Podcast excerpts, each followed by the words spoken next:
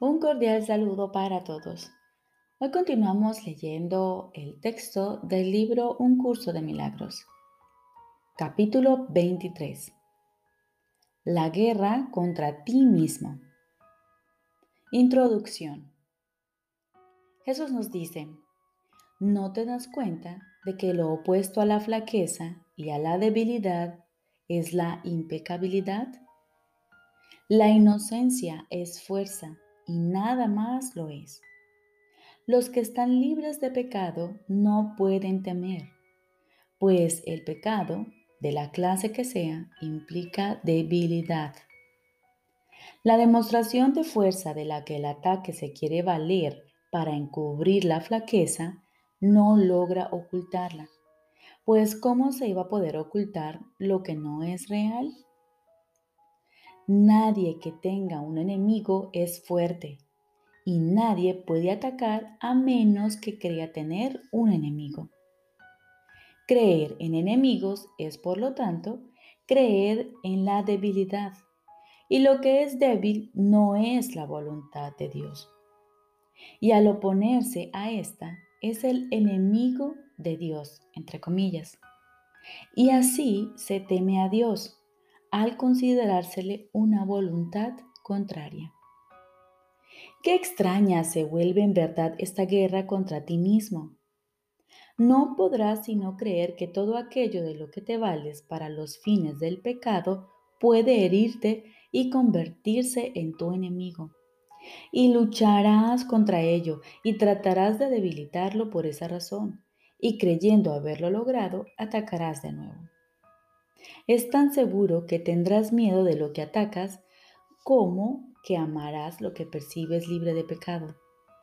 Todo aquel que recorre con inocencia el camino que el amor le muestra, camina en paz, pues el amor camina a su lado, resguardándolo del miedo, y lo único que ve son seres inocentes, incapaces de atacar. Camina gloriosamente, con la cabeza en alto, y no temas ningún mal. Los inocentes se encuentran a salvo porque comparten su inocencia. No ven nada que sea nocivo, pues su conciencia de la verdad libera todas las cosas de la ilusión de la nocividad. Y lo que parecía nocivo resplandece ahora en la inocencia de ellos, liberado del pecado y del miedo y felizmente de vuelta en los brazos del amor. Los inocentes comparten la fortaleza del amor porque vieron la inocencia.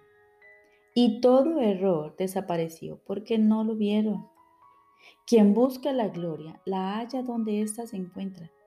¿Y dónde podría encontrarse si no en los que son inocentes? No permitas que las pequeñas interferencias te arrastren a la pequeñez. La culpabilidad no ejerce ninguna atracción en el estado de inocencia. Piensa cuán feliz es el mundo por el que caminas con la verdad a tu lado. No renuncies a ese mundo de libertad por un pequeño anhelo de aparente pecado ni por el más leve destello de atracción que pueda ejercer la culpabilidad. ¿Despreciarías el cielo por causa de esas insignificantes distracciones? Tu destino y tu propósito se encuentran mucho más allá de ellas, en un lugar nítido donde no existe la pequeñez. Tu propósito no se aviene con ninguna clase de pequeñez. De ahí que no se avenga con el pecado. No permitamos que la pequeñez haga caer al Hijo de Dios en la tentación.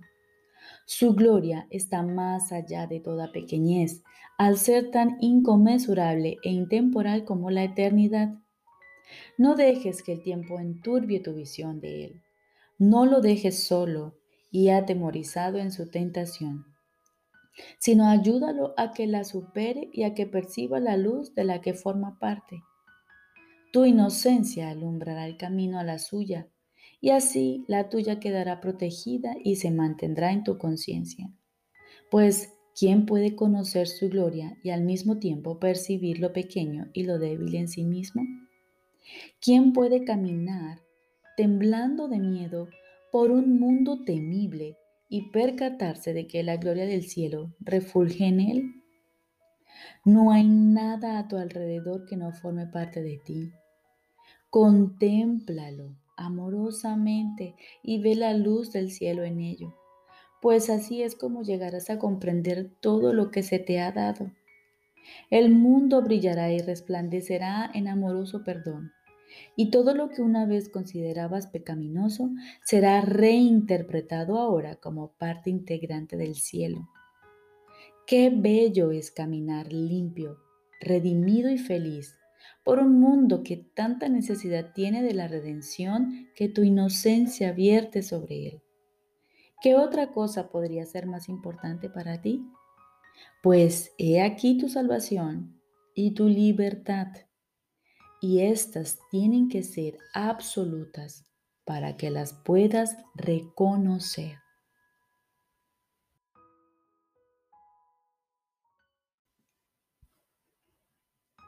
Primera parte. Las creencias irreconciliables. Jesús nos dice, el recuerdo de Dios aflora en la mente que está serena. No puede venir allí donde hay conflicto, pues una mente en pugna consigo misma no puede recordar la mansedumbre eterna. Los medios de la guerra no son los medios de la paz y lo que recuerda el belicoso no es amor. Si no se atribuyese valor a la creencia en la victoria, la guerra sería imposible. Si estás en conflicto, eso quiere decir que crees que el ego tiene el poder de salir triunfante. ¿Por qué otra razón si no te ibas a identificar con él? seguramente te habrás percatado de que el ego está en pugna con Dios. Que el ego no tiene enemigo alguno es cierto, mas es igualmente cierto que cree firmemente tener un enemigo al que necesita vencer y que lo logrará. ¿No te das cuenta de que una guerra contra ti mismo sería una guerra contra Dios? Y en una guerra así, ¿Es concebible la victoria? Y si lo fuese, ¿la desearías? La muerte de Dios, de ser posible, significaría tu muerte. ¿Qué clase de victoria sería esa? El ego marcha siempre hacia la derrota porque cree que puede vencerte. Dios, no obstante, sabe que eso no es posible. Eso no es una guerra, sino la descabellada creencia de que es posible atacar y derrotar la voluntad de Dios. Te puedes identificar con esta creencia, pero jamás dejará de ser una locura. Y el miedo reinará en la locura y parecerá haber reemplazado al amor allí. Este es el propósito del conflicto. Y para aquellos que creen que es posible, los medios parecen ser reales. Ten por seguro que no es posible que Dios y el ego, o tú y el ego, jamás os podíais encontrar. En apariencia lo hacéis y formáis extrañas alianzas basándoos en premisas que no tienen sentido pues vuestras creencias convergen en el cuerpo al que el ego ha elegido como su hogar y tú consideras que es el tuyo. Vuestro punto de encuentro es un error, un error en cómo te consideras a ti mismo. El ego se une a una ilusión de ti que tú compartes con él. Las ilusiones, no obstante, no pueden unirse. Son todas lo mismo y no son nada. Su unión está basada en la nada, pues dos de ellas están tan desprovistas de sentido como una o mil. El ego no se une a nada, pues no es nada, y la victoria que anhela está tan desprovista de sentido como él mismo. Hermano, La guerra contra ti mismo está llegando a su fin. El final de la jornada se encuentra en el lugar de la paz. ¿No te gustaría aceptar la paz que allí se te ofrece? Este, entre comillas, enemigo contra el que has luchado como si fuese un intruso a tu paz, se transforma ahí, ante tus propios ojos, en el portador de tu paz. Tu, entre comillas, enemigo era Dios mismo, quien no sabe de conflictos, victorias o ataques de ninguna clase. Su amor por ti es perfecto, absoluto y eterno. El Hijo de Dios en guerra contra su Creador es una condición tan ridícula como lo sería la naturaleza rugiéndole iracunda al viento, proclamando que Él ya no forma parte de ella. ¿Cómo iba a poder la naturaleza decretar esto y hacer que fuese verdad? Del mismo modo, no es a ti a quien le corresponde decidir qué es lo que forma parte de ti y qué es lo que debe mantenerse aparte. Esta guerra contra ti mismo se emprendió para enseñarle al Hijo de Dios que Él no es quien realmente es y que no es el Hijo de su Padre. A tal fin, debe borrar de su memoria el recuerdo de su Padre. En la vida corporal, dicho recuerdo se olvida. Y si piensas que eres un cuerpo, creerás haberlo olvidado. Mas la verdad nunca puede olvidarse de sí misma. Y tú no has olvidado lo que eres. Solo una extraña ilusión de ti mismo, un deseo de derrotar lo que eres, es lo que no se acuerda.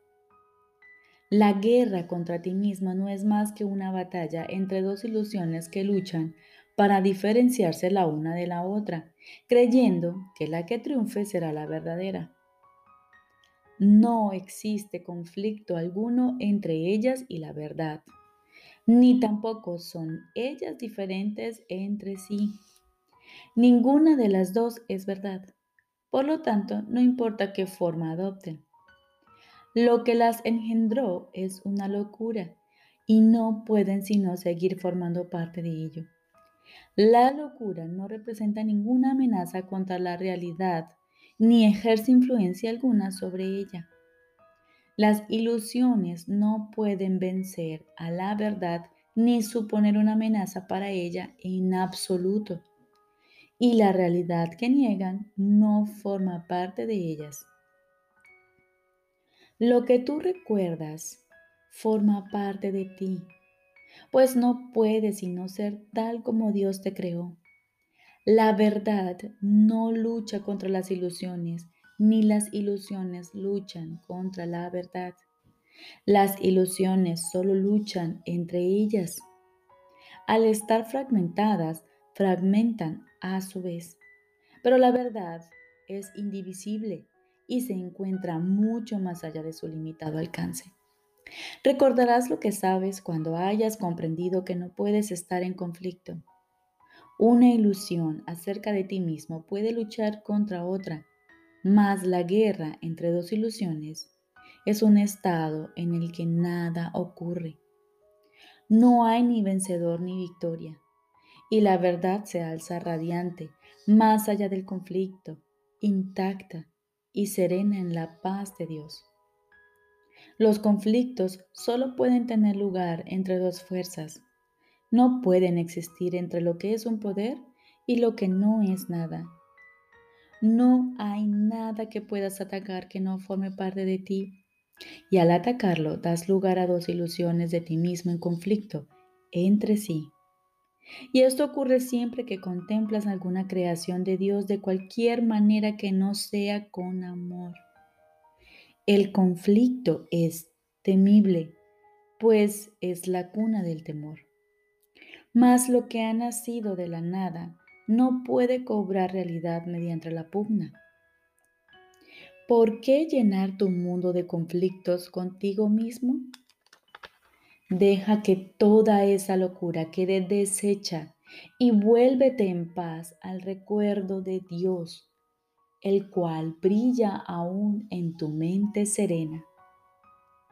Observa cómo desaparece el conflicto que existe entre las ilusiones cuando se lleva ante la verdad, pues solo parece real si lo ves como una guerra entre verdades conflictivas en la que la vencedora es la más cierta, la más real y la que derrota a la ilusión que era menos real, que al ser vencida se convierte en una ilusión.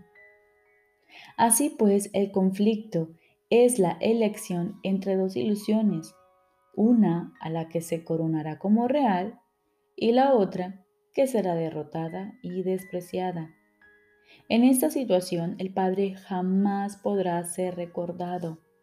Sin embargo, no hay ilusión que pueda invadir su hogar y alejarlo de lo que Él ama eternamente. Y lo que Él ama no puede sino estar eternamente sereno y en paz, porque es su hogar. Tú, su Hijo bien amado, no eres una ilusión, puesto que eres tan real y tan santo como Él. La quietud de tu certeza acerca de Él y de ti mismo es el hogar de ambos, donde moráis como uno solo y no como entes separados. Abre la puerta de su santísimo hogar y deja que el perdón elimine todo vestigio de la creencia en el pecado, la cual priva a Dios de su hogar y a su Hijo con él. No eres un extraño en la casa de Dios. Dale la bienvenida a tu hermano, al hogar donde Dios mismo lo ubicó en serenidad y en paz y donde mora con él. Las ilusiones no tienen cabida allí donde mora el amor, pues éste te protege de todo lo que no es verdad. Moras en una paz tan ilimitada como la de aquel que la creó, y a aquellos que quieran recordarlo a Él se les da todo. El Espíritu Santo vela su hogar, seguro de que la paz de éste jamás se puede perturbar.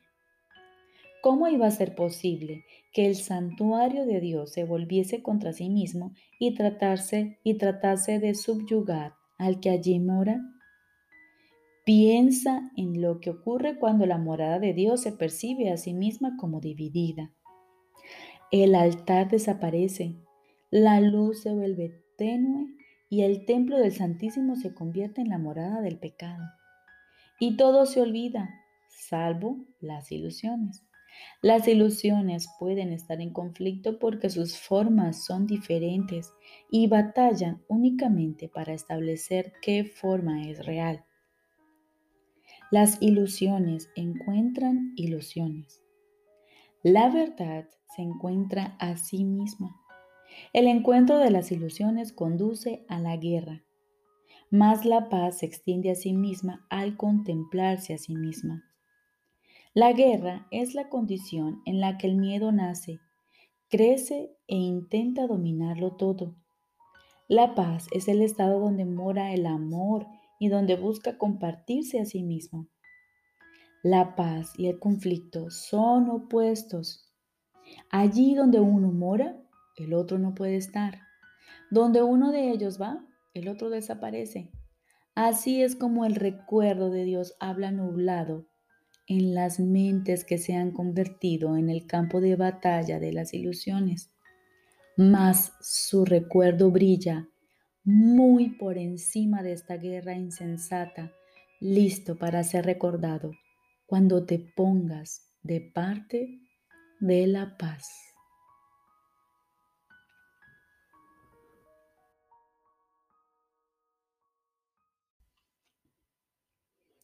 Ahora continuamos con el libro de ejercicios. Introducción a las lecciones de desde la 181 hasta la 200. El propósito de estas próximas lecciones es intensificar tu buena voluntad a fin de fortalecer tu débil compromiso y difundir todos los variados objetivos en un solo empeño. No se te pide que tu dedicación sea total todo el tiempo, pero sí que practiques ahora a fin de llegar a alcanzar la sensación de paz, que aunque solo sea de manera intermitente, tal compromiso unificado brinda. Experimentar eso es lo que hará que estés completamente dispuesto a seguir el camino que este curso señala. Nuestras lecciones están ahora orientadas específicamente a ampliar tus horizontes y a tratar de manera directa con determinados obstáculos que mantienen tu visión constreñida y demasiado limitada para dejarte ver el valor de nuestro objetivo. Lo que nos proponemos ahora es trascender esos obstáculos, aunque solo sea brevemente. Las palabras en sí no pueden transmitir la sensación de liberación que se experimenta una vez que se ha eliminado dichos obstáculos, más la experiencia de libertad y de paz que desencadenará sobre ti cuando renuncies a tu férreo control de lo que ves, será más que suficiente para convencerte. Tu motivación se intensificará de tal manera que las palabras dejarán de ser relevantes. Sabrás con certeza lo que quieres y lo que no tiene valor. Así pues, comencemos la jornada que nos llevará más allá de las palabras, concentrándonos en primer lugar en lo que todavía supone un escollo para tu progreso. La experiencia de lo que existe más allá de toda actitud defensiva sigue siendo inalcanzable mientras se siga negando. Quizá esté ahí, pero tú no puedes aceptar su presencia. De modo que lo que nos proponemos ahora es ir más allá de todas las defensas por un breve intervalo cada día. No se te pide nada más porque no se necesita nada más. Ello será suficiente para garantizar que todo lo demás llegue.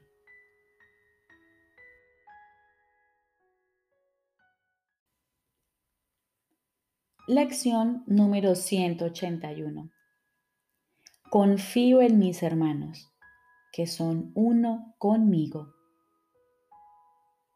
Confiar en tus hermanos es esencial para establecer y sustentar tu fe en tu propia capacidad para trascender tus dudas y tu falta de absoluta convicción en ti mismo. Cuando atacas a un hermano, proclamas que está limitado por lo que tú has percibido en él. No estás viendo más allá de sus errores.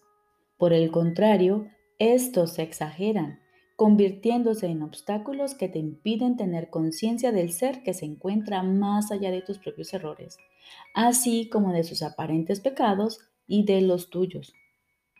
La percepción tiene un enfoque, eso es lo que hace que lo que ves sea consistente.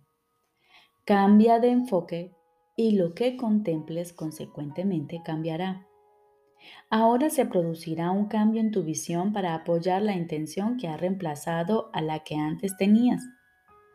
Deja de concentrarte en los pecados de tu hermano y experimentarás la paz que resulta de tener fe en la impecabilidad. El único apoyo que esta fe recibe procede de lo que ves en otros más allá de sus pecados. Pues sus errores, si te concentras en ellos, no son sino testigos de tus propios pecados. Y no podrás sino verlos, lo cual te impedirá ver la impecabilidad que se encuentra más allá de ellos. En nuestras prácticas de hoy, por lo tanto, lo primero que vamos a hacer es dejar que todos esos insignificantes enfoques den paso a la gran necesidad que tenemos de que nuestra impecabilidad se haga evidente. Damos instrucciones a nuestras mentes para que por un breve intervalo, eso y solo eso sea lo que busquen. No vamos a preocuparnos por objetivos futuros. Lo que vimos, lo que vimos un instante antes no nos preocupará en absoluto dentro de este lapso de tiempo en el que nuestra práctica consiste en cambiar de intención. Buscamos la inocencia y nada más. y la buscamos sin interesarnos por nada que no sea el ahora. Uno de los mayores obstáculos que ha impedido tu éxito ha sido tu dedicación a metas pasadas y futuras. El que las metas que propugna este curso sean tan extremadamente diferentes de las que tenías antes ha sido motivo de preocupación para ti. Y también te has sentido consternado por el pensamiento restrictivo y deprimente de que incluso si tuvieses éxito, volverías inevitablemente a perder el rumbo. ¿Por qué habría de ser esto motivo de preocupación? Pues el pasado ya pasó y el futuro es tan solo algo imaginario. Preocupaciones de esta índole no son sino defensas para impedir que cambiemos el enfoque de nuestra percepción en el presente. Nada más. Vamos a dejar de lado estas absurdas limitaciones por un momento. No vamos a recurrir a creencias pasadas ni a dejar que lo que hayamos de creer en el futuro nos estorbe ahora. Damos comienzo a nuestra sesión de práctica con un solo propósito, ver la impecabilidad que mora dentro de nosotros reconoceremos que hemos perdido de vista este objetivo si de alguna manera la ira se interpone en nuestro camino. Y si se nos ocurre pensar en los pecados de un hermano, nuestro restringido foco nos nublará la vista y nos hará volver los ojos hacia nuestros propios errores que exageraremos y llamaremos pecados. De este modo, por un breve intervalo de surgir tales obstáculos, los trascenderemos sin ocuparnos del pasado o del futuro, dando instrucciones a nuestras mentes para que cambien de foco, según decimos. No es esto lo que quiero contemplar. Confío en mis hermanos que son uno conmigo y nos valdremos asimismo de este pensamiento para mantenernos a salvo a lo largo del día. No estamos interesados en metas a largo plazo. Conforme cada uno de los obstáculos nuble la visión de nuestra impecabilidad, lo único que nos interesará será poner fin, por un instante, al dolor que concentrarnos en el de que concentrarnos en el pecado experimentaríamos y que, de no corregirlo, persistiría.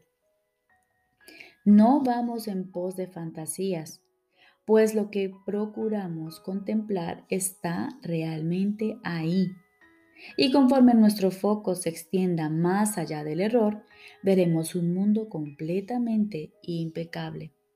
Y cuando esto sea lo único que queramos ver y lo único que busquemos en nombre de la verdadera percepción, los ojos de Cristo se volverán inevitablemente los nuestros. El amor que Él siente por nosotros se volverá también el nuestro. Esto será lo único que veremos reflejado en el mundo, así como en nosotros mismos. El mundo que una vez proclamó nuestros pecados se convierte ahora en la prueba de que somos incapaces de pecar y nuestro amor por todo aquel que contemplemos dará testimonio de que recordamos al santo ser que no conoce el pecado y que jamás podría concebir nada que no compartiese su impecabilidad. Este es el recuerdo que queremos evocar hoy cuando consagramos nuestras mentes a la práctica. No miramos ni hacia adelante ni hacia atrás miramos directamente el presente y depositamos nuestra fe en la experiencia que ahora pedimos. Nuestra impecabilidad no es sino la voluntad de Dios. En este instante, nuestra voluntad dispone lo mismo que la suya. Recordemos. Lección número 181. Confío en mis hermanos, que son uno solo conmigo. Hoy Nuestro único objetivo, además de darnos la oportunidad de aquietar nuestras mentes para así escuchar la voz de Dios, hoy contemplaremos a nuestro hermano, santo, inocente, impecable. Y si por algún motivo o alguna razón nos vemos tentados por la ira, la rabia, la desolación, decimos lo siguiente, no es esto lo que quiero contemplar. Confío en mis hermanos que son uno conmigo no miraremos ni hacia adelante ni hacia atrás. Hoy miramos directamente al presente, porque nuestra impecabilidad no es sino la voluntad de Dios y hoy seguimos su voluntad, que también es la nuestra. Te deseo un excelente día.